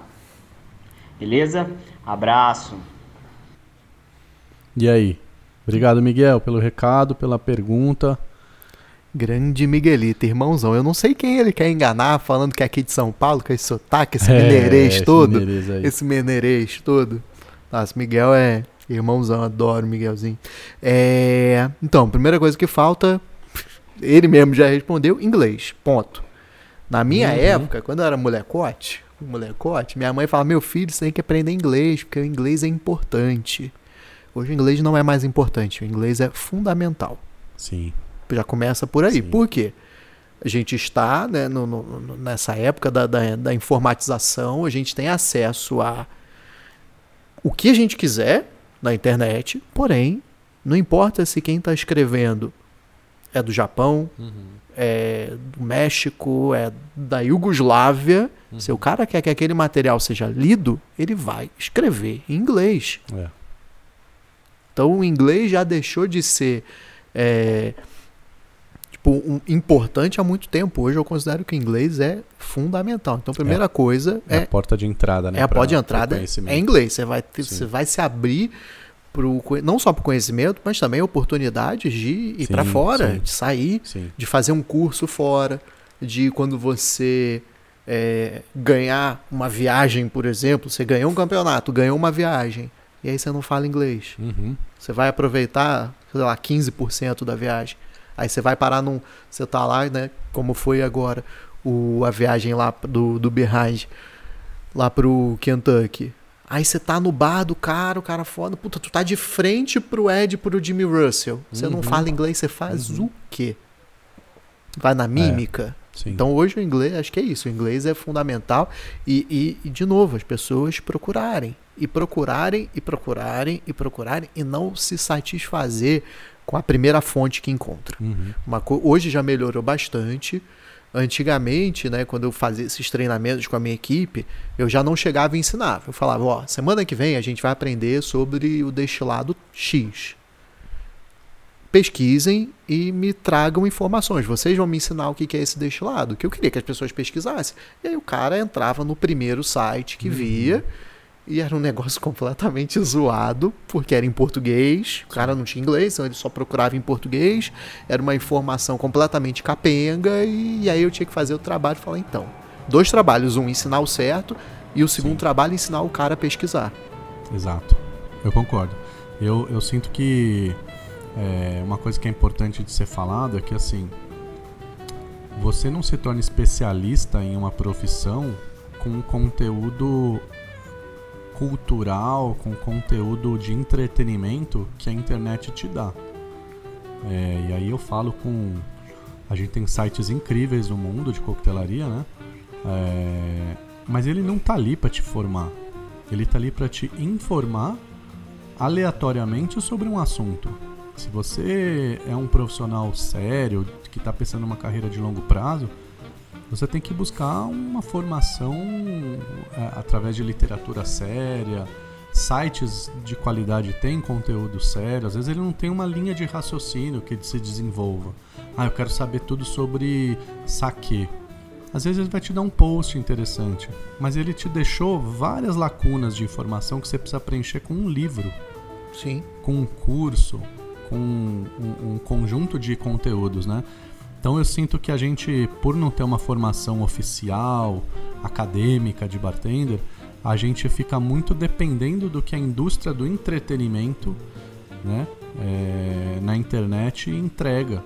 A missão da e eu falo isso com a, com, com a, a o olhar de quem está sentado no Mixology News há 12 anos e olhando sempre em evoluir o máximo que eu posso, é, a indústria do entretenimento da internet ela não tá para te formar, não é a missão dela. Então vai buscar a formação mesmo no que você quer, né? Com, com tantos cursos bons e ruins que tem aí. Sim. Então, é, o, né, a pergunta nem foi para mim, né? Mas eu tô respondendo aqui. Não, mas a gente tá aqui batendo papo, pô. É, procura ver o, a- o conteúdo da internet como um suporte, um suplemento a alguma coisa que já está enraizada. Porque aí você também pode analisar o conteúdo que está vindo ali, qual é a qualidade, se faz sentido ou não. Não, e agora também, é que, é que assim, não, também não vejo a internet como todo o mal, né? Sim. Mas você tem aí a vantagem da internet é que hoje já começa, ainda tem um pouco esse preconceito, mas você começa a aparecer é, cursos na Uhum. internet, mas aí não é um videozinho no Instagram, não é um videozinho no YouTube, é um curso montado que a Uma pessoa grade. montou com uma grade para pegar um, um, um, um tema né, específico a fundo Sim. e jogar ali, né? A gente tem o exemplos mais recentes do, do Mariachi, né? Sim. Do Rafa com o Batendo Mindset. A Eden lançou agora Uhum. o de sustentabilidade. Então é um trabalho que a, né, que a pessoa Sim. pesquisou, comprou uma cacetada de livro, né, viu uma pó de informação, concatenou aquilo num curso para te entregar. Sim, Aí sim. mas show, tipo, você viu um vídeo no YouTube falando de um assunto X e acha que já tá dominando aquilo, Exatamente. que é o que você não pode fazer. Você tem, Exatamente. primeiro, é, ver, procura aquela mesma informação que você acabou de ver, mas tenta achar em outra fonte. Sim. E, e não outra fonte que só fez o Ctrl C, Ctrl V, que só copiou e colou, mas tipo, outra fonte que de fato é, que tem um outro raciocínio e compara e vê Sim. O, o, o, que que dá. Um dos grandes motivos que eu vim para a indústria, é, isso eu não, não é segredo para ninguém, quando eu aceitei o convite para ir para Diageo, é, era para ganhar menos do que eu estava ganhando no Copa. E eu aceitei esse motivo porque um dos meus objetivos é capacitar pessoas. Isso é o meu objetivo, tipo, pessoal. É capacitar pessoas. E, é, e, e acho que a maior forma de você capacitar as pessoas é ensinar as pessoas a aprender. Uhum. Porque uma, um, um, um das, das vertentes que eu sigo é o, o 70-20-10. Né? De tudo. Que é 70%, 20%, 10%. O que você aprende é, sentadinho numa cadeira, vendo um curso, lendo um livro, é 10% do teu conhecimento. 20% do- do teu conhecimento é mentoria, é trocando ideia. Puta, fiz isso aqui, o que, que você acha? Né? Alguém que sabe mais daquele assunto que você é. Puta, ó, tive essa ideia, o que, que você acha? Acha que vai assim, vai assar? Não. 70% do teu aprendizado é mão na massa, filho. Uhum. É quebrando Sim, a cara. sim. É fazendo drink que ficou uma bosta. Sim. E olhando, puta, errei isso, errei aquilo. É fazer uma redução, puta, não deu certo. Por que, que não deu certo essa redução? E, e o que falta pro bartender é esse. O 20 a gente já tá ali engrenado, mas é o 70 que falta mais. É botar a mão na massa. E ma- pra mim o maior exemplo disso, e o motivo que eu odeio meu irmãozinho, Marcelo Serrano, que é a espuma do Moscou Mule. Uhum. Quando o Serrano fez a espuma do Moscou Mule, tinha um objetivo. Era para ser uma espuma leve, aerada, né, que que misturasse com o drink quando você tá bebendo. O que eu vejo de que eu já apelidei de Moscou Mousse no mercado, que o cara faz um chantilizão, parece a casquinha do McDonald's. Mas por quê? Porque o cara viu É sim. uma receita na internet, já sei fazer, sou, É sou mestre. E fez e é isso, e pronto. Não, não, não tem essa coisa de testar, de tentar fazer diferente, de tentar descobrir como é que é. É o reducionismo, né? Você tem uma fonte, que uma receita, você faz aquilo. Agora, tem alguém do seu lado que tá vendo a única receita da vida, a única um- uma espuma que ele tá vendo é a que você tá fazendo, que já é uma cópia mal feita de alguma coisa mal feita que você viu, porque você não foi na fonte. E o Serrano tá lá desesperado com todos vocês aí que estão ouvindo fazendo espuma de de chantilly em cima do drink. É, Mas acho sejam que é, felizes. mas acho que é isso. É primeiro, inglês. Inglês. Se você não fala inglês, se matricule hoje ainda num curso de inglês. Que tem na internet, que rola fácil hoje. Sim, é ridículo. Inglês. Não vá nessa de, ah, eu tenho Google Tradutor, velho. Não esquece essa história. Ajuda enquanto você não sabe, mas se Sim. matricule hoje num curso de inglês. E, dois, Segundo, pesquise. Acesse o Mixology News. Acesse o Mixology News. Agora sim, sim. Boa, boa, boa. Acesse o Mixology News. Não, isso sim, tem muito conteúdo bom. E, e teste, teste, teste, mão na massa. Não tenta achar a receita mágica na internet. Testa, vê o que que dá. Até porque, é, exemplo, quando o World Class 2012, o The Vender, que era o cara da, da Índia, o coquetel dele tinha manga. E ele trouxe manga, que parou na alfândega. Não deixaram ele entrar com a manga fresca. Aí eu, né? Porra, manga? Manga é mole. Peguei ele, levei no hortifruti. Aí ele pegou a primeira manga, isso não é manga. Pegou a segunda manga, isso não é manga. Pegou a terceira manga, isso não é manga. Na realidade dele, manga era uma coisa completamente diferente que a gente não tinha aqui. Por mais que ele tivesse, ele tivesse provado três variedades de manga diferentes, pra ele nada daquilo era manga. E às vezes você pega uma receita gringa Uhum. com uma fruta, um xarope, alguma coisa, você não sabe qual era a qualidade da fruta que ele usou, Sim. né? Se era mais ácida, se era mais doce do que a gente tem aqui no Brasil. Aí você segue, aí o cara segue aquela receita certinha no, no ml e não faz um ajustezinho para para nossa realidade. É. é. Acho que tem tem isso também. Eu, eu queria falar agora de um assunto que eu acompanhei muito bem, porque você fez aí dezenas e dezenas de stories, né? você foi dar um rolezinho lá em Kentucky. Rendeu esse Co- esse uísque que a gente está degustando. Vou botar mais um cheirinho aqui? Pode? Lógico, cara, tudo nosso. Ai, que delícia, gente. Tá bom. Obrigado. Conta pra gente aí como é que é. Porque assim, Kentucky é uma cidade lendária, né, cara? É um, é um estado. Cidade não, né? É Uma, é um estado, né? Estado, É um estado lendário. É... A gente ouviu falar muito de Kentucky antes de provar os produtos de Kentucky, provavelmente, né, na vida. Lá, porque lá vem tantos bourbon, mas a gente nem sabia no Brasil direito o que, que era. Não tinha volume aqui, né? Temos Sim. aí um momento político que envolve os presidentes de Estados Unidos e Brasil, né? Fizeram uma, um acordo para abrir as portas para bourbon aqui no Brasil e para abrir cachaça lá nos Estados Unidos, né? Foi mais ou Dilma e menos isso. Obama. Foi, né? Muito obrigado a vocês dois que permitiram que a gente hoje pudesse fazer os nossos os nossos Sazeracs, os nossos Mule com qualidade. E que lá eles tomem uma caipirinha de Exato. verdade, eu não tomo uma caipirinha com Brazilian Rum. Brazilian Rum.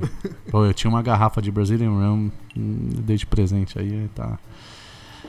E aí, como é que é Kentucky, cara? Eu tenho muita curiosidade. Eu adoraria conhecer lá, não é um, não é um pedido aqui para o embaixador da marca, mas, é, porque é um parece que respira, né? O estado respira essa cultura de, de de bourbon. É, por mais que de tanto bourbon que tem lá, ficou pra muita gente, pra ser bourbon tem que ser do Kentucky. Eu vou ter que Né? falar bourbon, porque você falou de Tanqueray, Tanqueray agora e, e, e eu, Tanqueray, eu tô falando bourbon. Não, bourbon, Lá, bourbon, lá eles falam como? bourbon. Bourbon. Eu vou falar bourbon agora. E até uma coisa que eu também aprendi nessa viagem, não é rye. Ra. Como? Ra. Gente, presta atenção nisso. Vamos acertar isso aí então. Você tá falando sério, né? De verdade, Tá de bom, verdade. Mas fala aí. Não, eu- a vida inteira eu falei Wild Turkey Rye. Rye, né? Não, é Wild Turkey Ra. Ra. Ra. Ra. É quase um ha, É, é um cara. Ra. Ra. Não tem o I no final que a gente bota. Puta que demais. Mas é, mas tipo, pô, como grande pa- na maioria do, do bourbon vem do Kentucky, né? fi- Ficou essa mística de Sim. que pra ser bourbon teria que vir do Kentucky. Não, pode vir de qualquer parte dos Estados Unidos. Exato. Tira esse mito pra gente aí, pelo amor de Deus. ser bourbon básica, basicamente, pelo menos 51% de milho produzido, envelhecido, engarrafado nos Estados Unidos da América, Uhum. envelhecido em barris de primeiro uso, em barris virgens. Virgens. Sim. Então você pode ter bourbon de qualquer estado norte-americano.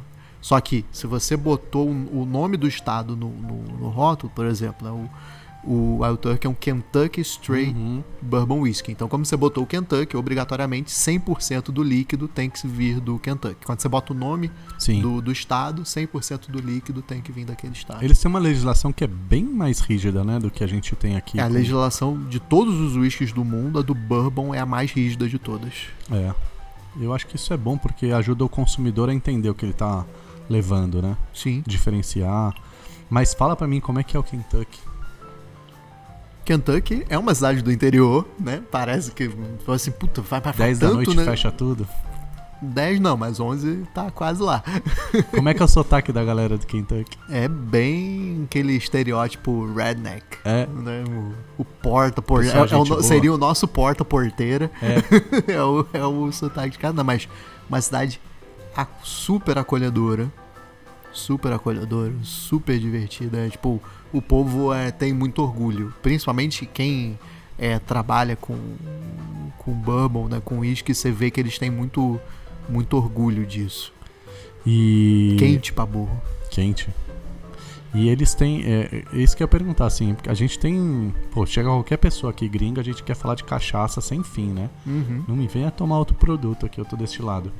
E lá, como é que é essa cultura, né? Porque o Wild Turkey lá é. eu Falei certo? Falou, falou. Ah, moleque. É, é super reconhecido, né? Eu Sim. conversei com outras pessoas que já foram pra lá e falaram assim, cara, o Zé Ronaldo tava lá, né? Uhum.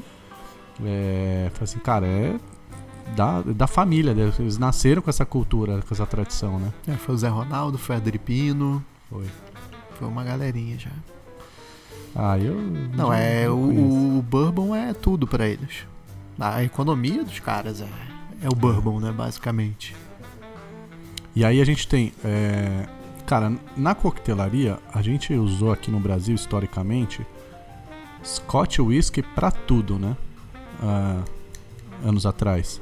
Então você tinha aí. Você Bom, sabe-se lá onde ia fazer Sazerac, né? Porque a gente mal conhecia, né? É muito louco pensar isso.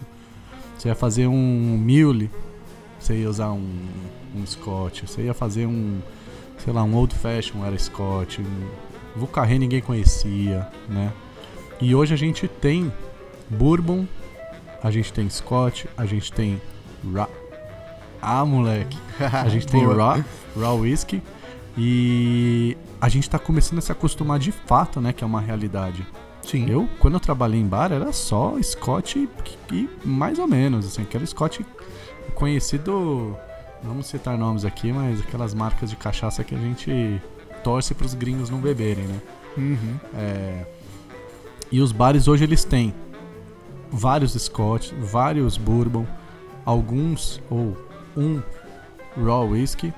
Eu tô É, aqui no fino. Brasil é só um. É, é. Aqui no Brasil é só um. É que às vezes é uma garrafinha perdida por aí, né? É, contrabando, né? Vem uns contrabando aí, aqui, uma, É, um uma, uma vem na mala e tal. É. é. Uma viagem que a gente faz. E olha como mudou, né, em pouco tempo isso. E a gente é, mal sabe as diferenças ainda, né? Entre, entre Scott, Bourbon e, e, e. Rye Whiskey. Então, ajuda a gente aqui a. a- Não, mas é até antes disso, uma coisa que eu acho bem legal, porque quando você conversa com com, com o Ed, com o Jimmy, com o Bruce agora, né? Que é o Uhum. neto do, do Tem Jimmy. quantos anos o Bruce? O, o Bruce é, tem 30 e pouquinhos. Ah, tá bom já. O Jimmy que tem seus 84. Deixa o Jimmy descansar, né, gente? Nada, ele vai todo dia pra destilaria. É muito engraçado o Bruce falando que, tipo, que o Bruce que já tá meio nessa, assumindo essa função de, de embaixador, né? Aham. Porque ele é novinho, dá pra viajar toda Sim. hora e tal. E aí ele fala que, tipo, que- e é muito engraçado que ele não fala, tipo, o Jimmy, ele não fala o Ed, ele fala meu vô, meu pai. É muito Isso é engraçado, é- demais, é, né? é muito legal estar junto com eles. E aí ele fala, não, porque meu vô, ele vem pra cá todo dia. Até quando a gente não quer que ele venha. Porque ele fica enchendo o saco, falando que a gente tá fazendo tudo errado. que não é do jeito dele, que ele tá fazendo errado. A gente tá fazendo tudo do jeito dele, certinho, como ele sempre fez. Mas ele vem pra cá pra encher o saco pra falar que a gente tá fazendo tudo errado. Cara, é muito comédia. Que incrível. Parece aquele seriado, né? Do, do- da- das trocas de. Como é que chama? Troca de esposa? Não. Não. É, da. Dos penhores, da casa dos penhores Hum, lá, que uhum, tem o uhum. velhinho, o pai, o. Trato feito. É. Não, o Jimmy não vai durar pro resto da vida. É bom ele Não. deixar bem ensinado não, todo mas o- mundo. O, o Ed, ele já faz parte do, do hall da fama do. E foi legal que foi, tipo, o Jimmy, quando fala isso, é, é legal que foi o Jimmy que, que fez a. A indução, né? O induction, né? Não sei Hum. se é exatamente isso em português. Mas ele que, que fez o discurso quando o Ed entrou no hall da fama do, do, Puta, do legal, Bourbon. cara. É, foi um momento super emocionante. Mas o legal é que os três falam, é, não só falam, como eles têm uma. Por isso até que a gente tem o Behind the Barrel. Porque eles têm uma gratidão imensa pelos bartenders. Imensa. Porque eles falam a todo momento: se hoje a gente está aqui, é por conta de vocês. É. Porque se você for pegar né, o, o- a história americana de, né, de coquetelaria, o, o Bourbon quase morreu Uhum.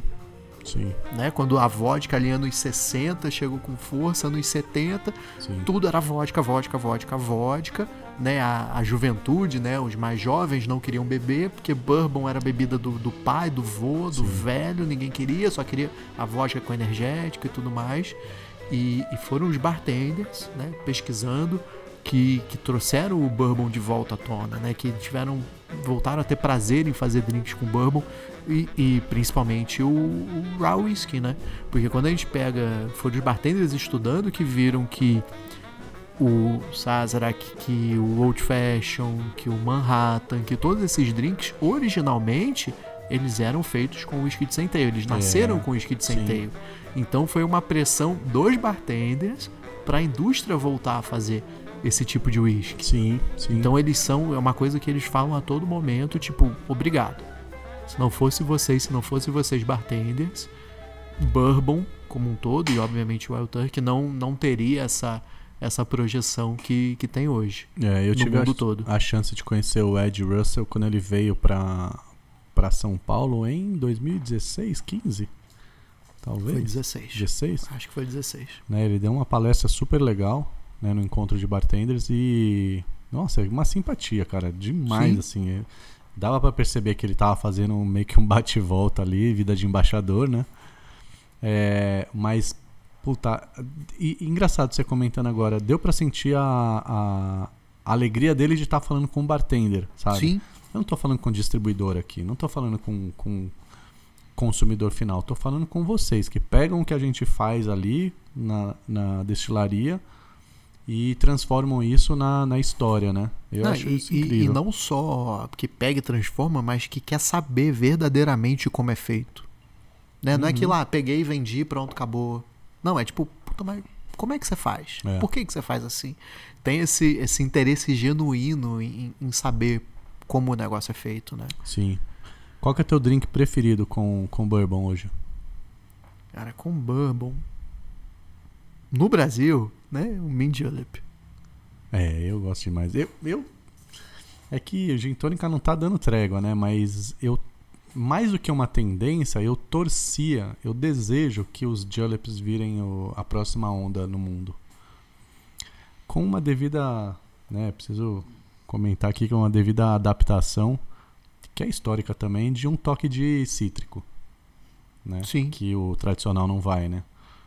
É, mas que eu acho que ele vai bem ali. Então, Eu acho que pro Brasil, mais do que o Julep, seria o, o Smash, Uhum. né? Que é o uísque com, uma, com um cítrico, pode entrar uma frutinha ali macerada e uma ervinha. Um, venderia mais. venderia muito mais. Eu tenho um drink que é, tipo, bom demais que eu fiz.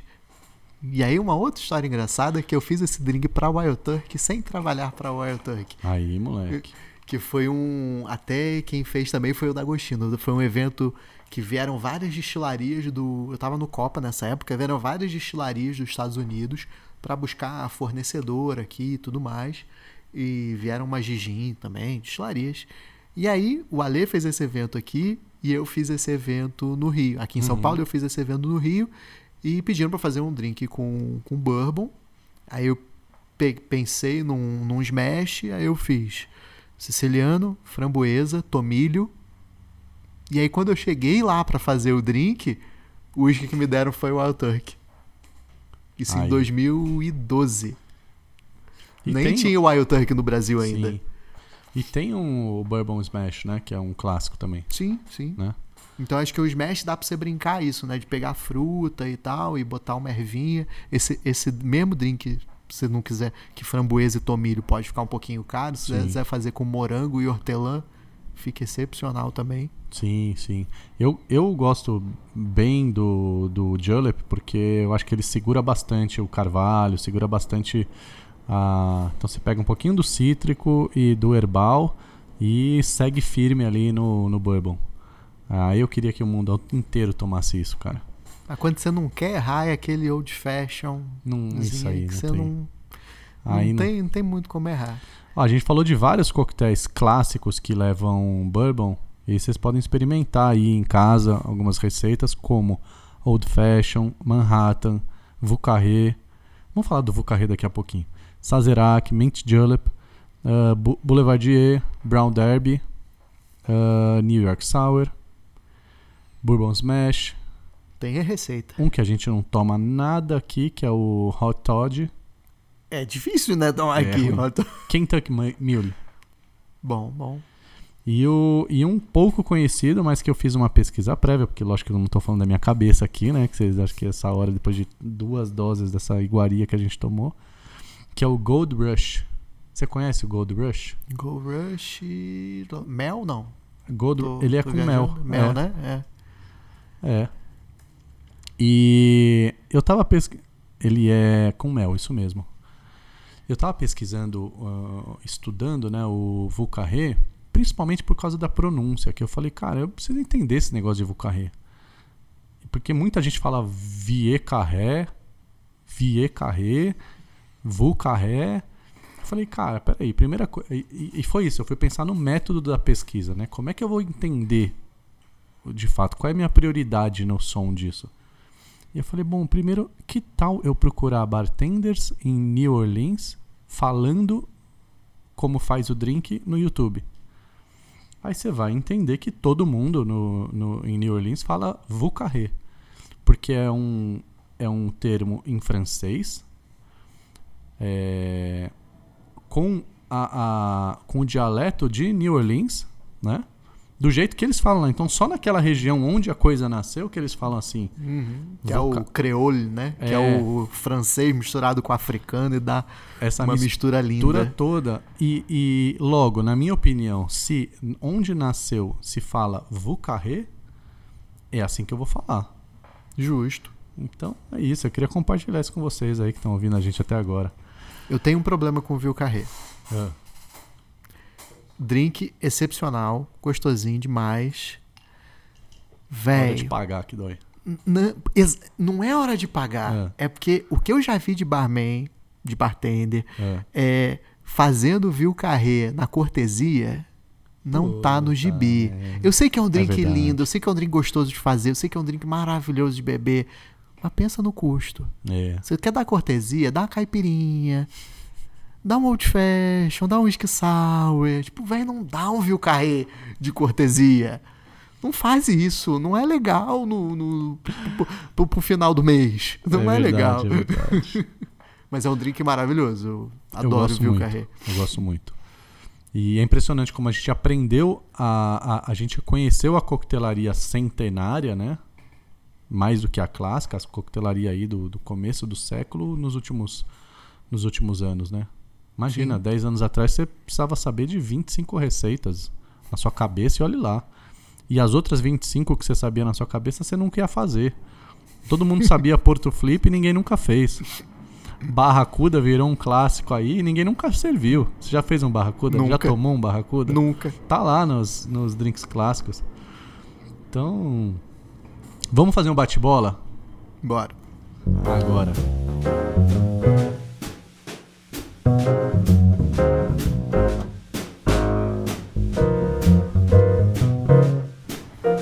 Qual é o seu drink favorito hoje e por quê? O próximo. Ah, para com isso.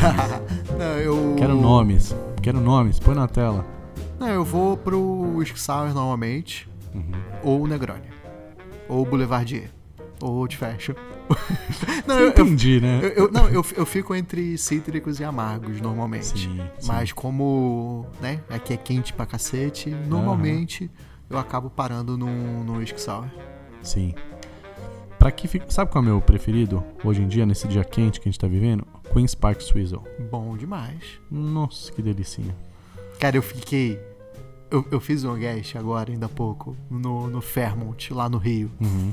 Eu queria morar naquele bar, porque eles têm uma máquina de gelo britado. Nossa. Eu, eu, eu, fa- eu falei com, com o pessoal lá, com a Mari e com o Cassiano lá, eu falei, cara, se eu, se eu trabalhasse aqui, a minha carta inteira ia ser com Só? drink e gelo britado. Uhum. 100% da minha carta ia ser gelo britado, porque é lindo isso. E aquele gelo. Pequenininho, sequinho, Sim, gostosinho. sim. Nossa, lindo, lindo demais.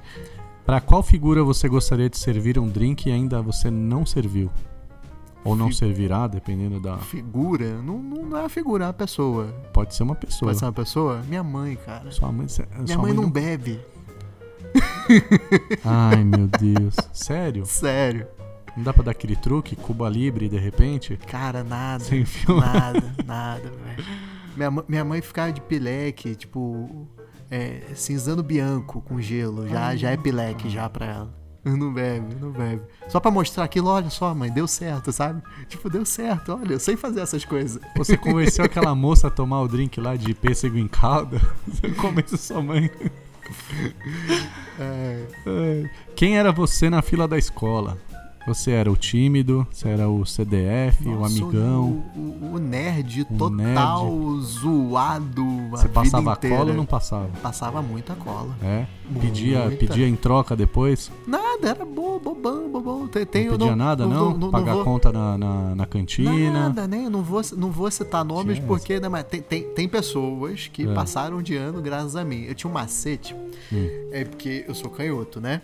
Eu também. Eu sou então eu escrevo com a esquerda. Só que aí eu tinha um macete que eu, eu- jogava o corpo pra esquerda, né, Pra escrever e apoiava a- aqui a mão direita, a cabeça e o cotovelo na mesa. Ficava um, um túnel Hum. nesse espaço aqui do, do braço que a galera, tipo, copiava a minha prova inteira. Tipo, inteira, inteira, inteira. Tem, tem pelo menos uns três que devem ano pra mim. Você aprova que ele é nerd mesmo foi essa explicação de como ele co- passava a cola. eu colei muito na minha vida, cara. Eu não me É, eu arrependo cola. porque Eu passava. porque eu tinha consciência nesse momento de o quanto o estudo naque, naquela hora ele estava sendo mal passado, sem tesão nenhum, sem interesses, professor chato, matéria chata. Eu não estava focado naquilo. Então eu me especializei no quê? É, vamos criar técnicas de qualidade de colar. Isso era o mais legal, cara. Chegava a cada trimestre, a meta era eu com a minha turma, minha sala ali, a gente desenvolveu uma técnica nova, cara. Isso é inovação. Caguei pra esse conhecimento aí, tradicional, acadêmico, V- v- chato que vocês estão vamos, passando. Vamos ensinar coisa errada. Já fez a cola dentro da borracha? Dentro. Não lembro, cara. um Sabe aquela, de tempo atrás. manja aquela borracha grossa pra cacete? É. Ensinando coisa errada para, pros ouvintes, né? Aquelas borracha grossa, a galera cortava um pedaço da borracha, Sim. vinha com estilete, fazia um buraquinho, ia cavando o meio da borracha, colava o papelzinho da cola nessa ponta que ele tinha recortado da borracha, da borracha e a, a cola ia lá pra dentro. E aí ele só, tipo, era uma borracha, tava ali, porque o, o recorte ficava Sim. virado pra baixo. Sim. Aí ele só puxava aquela pontinha e vinha a cola inteira de Isso é dentro da genial, borracha. Não, cara. era muito Isso é genial. genial. Isso é muito. Ai, saudades, viu? Acho que eu vou voltar a estudar agora. Só pra colar. Qual é o ingrediente indispensável na sua coquetelaria?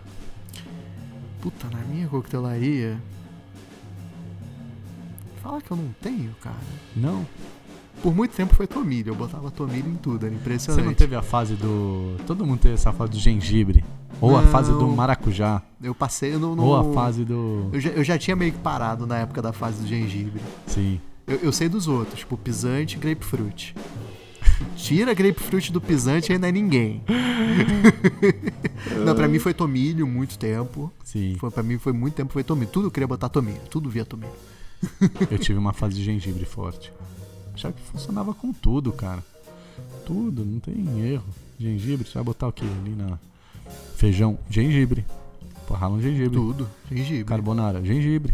É bem. Por que não? É. Gengibre é ótimo. Que, que você seria se você não fosse bartender? Acho que eu tocaria o designer. Acho que seria designer.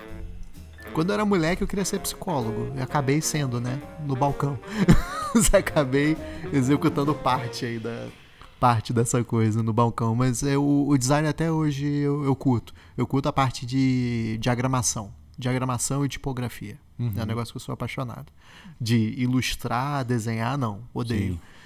Que é uma coisa que ninguém entendia. Tipo, como assim você não gosta de desenhar e tá no design? Então, porque meu negócio não é esse. É outra coisa. eu né? de diagramação, tipografia, isso eu sou apaixonado. Então acho que eu acabaria continuando no design. Uma noite. Você prefere uma noite num bom bar, 50 Best, ou uma noite de Counter-Strike? Hoje em dia é Apex. Apex, Apex? Legends. Eu não sei mais esse negócio aí. Mas ó, CS, CS joguei Você é muito. viciadão, né? Ô, Clamax Shots, tamo junto. Vai, vai- falando. O que, que é isso aí que você falou? É o, é o meu clã. Clã? CS, é. Olha, É, é a galera que joga junto. Muito, é muito nerd, puta que pariu. Pô, a gente, a gente Você tá- vira à noite fazendo. E não bebe quando, be... quando joga? Aí não dá, né? Não Reflexo vai pro cacete, né? É muito louco isso. Não, mas, mas o. É difícil escolha. Difícil escolha. Ó. Vamos agora pro momento Nostradamus. Sabe qual é esse? Sim, sim. Ah, que bom.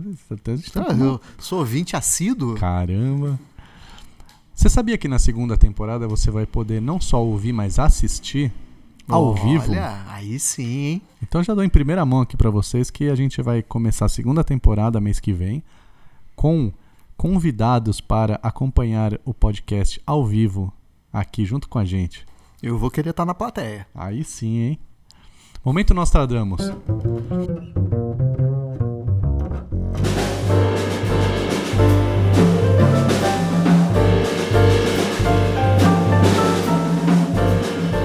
Um bartender que você vê que está evoluindo muito e que você acha que vai brilhar nos próximos anos. Essa pergunta é capciosa, eu sei que todo mundo quer ficar ali no, no banho-maria ali, É. querendo passar Eu pano. não quero que você se lasque É, aqui. não, eu vou. Não, eu sangue. tenho, eu tenho um nome que é Senhor Douglas, É. mais conhecido como Pretinho Cereja. Pretinho. eu- fala do Pretinho Cereja pra mim. Por que, que eu, eu tinha que conhecer o Pretinho Cereja, cara? Cara, o Pretinho Cereja, ele é. Ele hoje. ele, tipo, tá saindo das fraldas agora, né? Do mundo da coquetelaria. Uhum. E. Do Rio, né? No Rio, Janeiro. isso, ele tá. Já acabou de sair, ele já ajuda o, o Igor ali na organização, tudo do, do Garoa, Uhum. né? Do, do complexo gastronômico, daqui a pouco vai virar o, o, o Garoa, que eles não param de crescer. E uma mão incrível para executar a receita. Ele já tem umas noções ali de combinação de ingrediente muito boa, mas para mim o que chama mais atenção dele é a dedicação. É a dedicação que o, que o Pretinho tem, tipo, de tipo, tá tudo certo, sabe, de tá tudo perfeito, de entregar, de tá tudo organizado, não só com o cliente, como como você falou mais cedo com o pessoal da indústria, sabe, de puta, tá tudo certo, de Uhum. já de, de, início já entender a regra do jogo. Entendi. Que legal. Sabe? Eu acho que ele é um cara que vai E que tem um nome o- que é uma delícia, Delícia. né? Ô, Pretinho Cereja.